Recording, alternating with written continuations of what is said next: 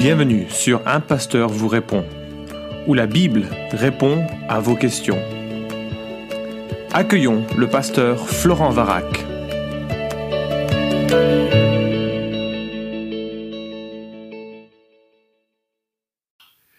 La question est posée, fumer des cigarettes, quotidiennement bien sûr, est-ce un péché?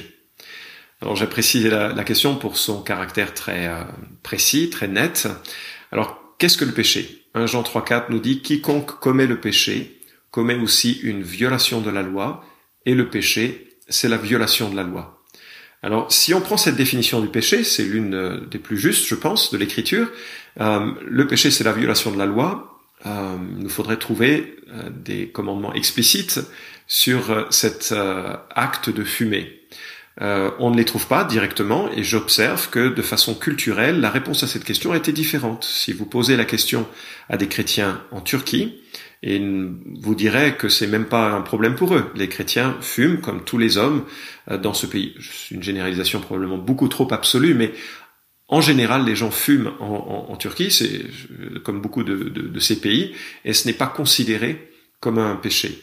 Si vous aviez posé la question, euh, alors c'était pas avec la cigarette, mais avec les cigares du temps de Spurgeon, un certain nombre de pasteurs connus, euh, vraiment proches du Seigneur et de l'Écriture, fumaient des cigares et considéraient que c'était vraiment un cadeau de Dieu que d'avoir la, possibilité de profiter euh, des effets de cette fumée. Alors les temps changent, on a aussi compris euh, depuis euh, quelques décennies combien euh, la fumée faisait des ravages dans le corps, et maintenant certains, certaines personnes diraient, bah, puisque ça fait du mal au corps et puisque cela précipite l'individu à une mort beaucoup plus rapidement, il faudrait presque classer ce comportement parmi les comportements liés au meurtre. C'est probablement exagéré, mais c'est pour dire à quel point les réflexions peuvent être euh, différentes sur euh, cette euh, problématique.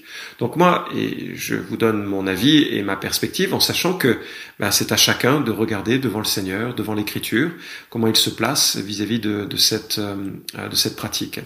La première chose que j'observe, c'est que 1 Corinthiens 6, 19 nous dit que le corps est le temple du Saint-Esprit et qu'on ne peut pas faire de son corps ce que l'on veut. Alors c'est difficile parce que le corps est sujet à plein de désirs, plein de pressions, de tentations, de d'attentes, et, euh, et, la cigarette, notamment si on a fumé depuis longtemps, va exercer sur le corps une attente très forte. Mais Dieu dit, le corps est le temple du Saint-Esprit. Ainsi, il faut euh, imaginer que nos comportements doivent refléter le, soin que l'on peut accorder au temple du Saint-Esprit. Je ne peux pas faire n'importe quoi avec mon corps. Il y a quelque chose de saint, de sanctifié, de, beau, euh, qui reflète l'image de Dieu euh, associé au corps, et donc je vais en prendre soin. Euh, en prendre soin, ça me semble difficilement compatible avec une pratique régulière de la cigarette, en tout cas fumer en quantité, fumer quotidiennement, fumer au point de mettre en danger son, son corps. une autre remarque, euh, c'est ce que 1 Corinthiens 6, 12 nous dit. Tout m'est permis, mais tout n'est pas utile. Tout m'est permis, mais je ne me laisserai pas asservir par quoi que ce soit. Dans ce verset, la Bible euh, évoque tous les sujets qui ne sont pas directement euh, le fruit d'un commandement de Dieu ou qui ne sont pas directement gérés par l'Écriture. Et l'apôtre Paul, qui vient d'évoquer un certain nombre de, libertés, l'apôtre Paul remarque qu'il y a des choses qui me sont permises mais qui ne sont pas utiles. Et, euh, et, notamment, je vais faire attention à ne pas me laisser asservir par quoi que ce soit. Et il me semble que la cigarette fait partie de ces pratiques qui nous rendent esclaves. Euh, les addictions à la nicotine sont maintenant très très détaillées, très avérées. C'est dur de s'en sortir. Donc vraiment, j'encouragerais la personne qui n'a pas fumé et qui écouterait ou qui verrait ce, podcast de ne pas commencer euh, la, la, cigarette parce que c'est quelque chose qu'il est difficile de, euh, de, de, gérer après, de vouloir s'en détacher n'est pas si évident que, que ça. Euh, une autre remarque, c'est que la dépense est énorme. Euh, aujourd'hui, euh, le prix des cigarettes est tel que c'est une dépense non négligeable sur un foyer.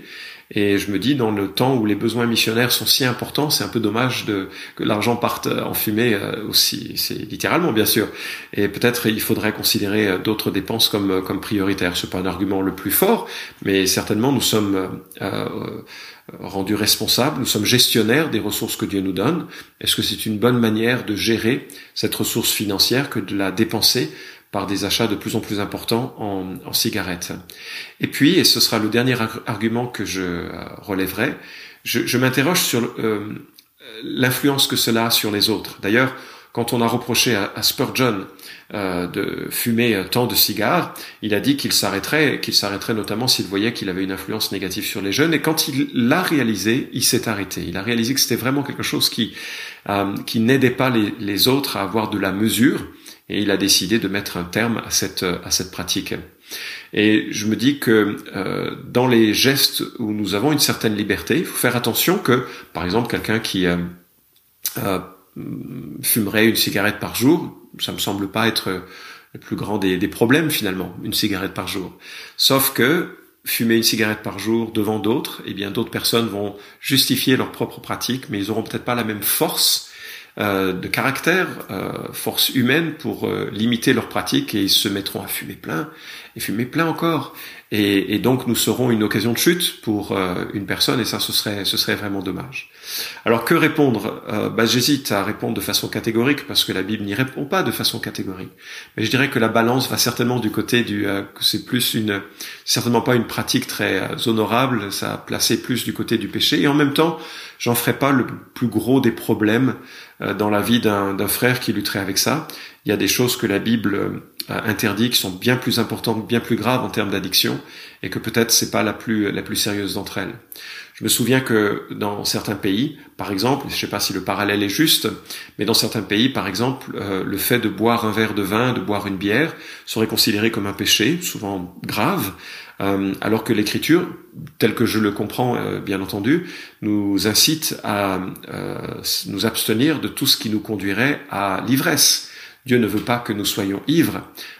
Pour autant, je suis pas certain que la Bible nous interdise de ne pas profiter avec mesure d'un verre de vin ou d'une bonne bière à un moment où euh, euh, on ne mettrait pas d'autres en danger en conduisant tout de suite après, par exemple. Enfin, euh, le péché n'est pas simplement qu'une question de transgression précise à une série de commandements, c'est aussi une sagesse de vivre qu'il faut éviter et, et, pour développer aussi une certaine sagesse de vivre en lien avec la justice, avec le fait d'aimer Dieu de tout son cœur. dans cette perspective, voilà, je répondrai avec modération que euh, le fait de, de, fumer de temps en temps n'est probablement pas le, pire des péchés. De fumer beaucoup, très certainement se rapproche de ne pas prendre soin de son corps et d'être un mauvais témoignage pour les autres. Et puis euh, que ce serait vraiment une belle chose de pouvoir s'arrêter pour la gloire de Dieu. Voilà ma réponse à cette question. Euh, je ne réponds pas de façon catégorique, comme vous l'avez pu, vous avez pu l'entendre. Merci d'avoir écouté cet épisode d'un pasteur vous répond. Posez vos questions en nous envoyant un email à question@toutpoursagloire.com. Retrouvez cet épisode et tous les précédents sur notre site toutpoursagloire.com.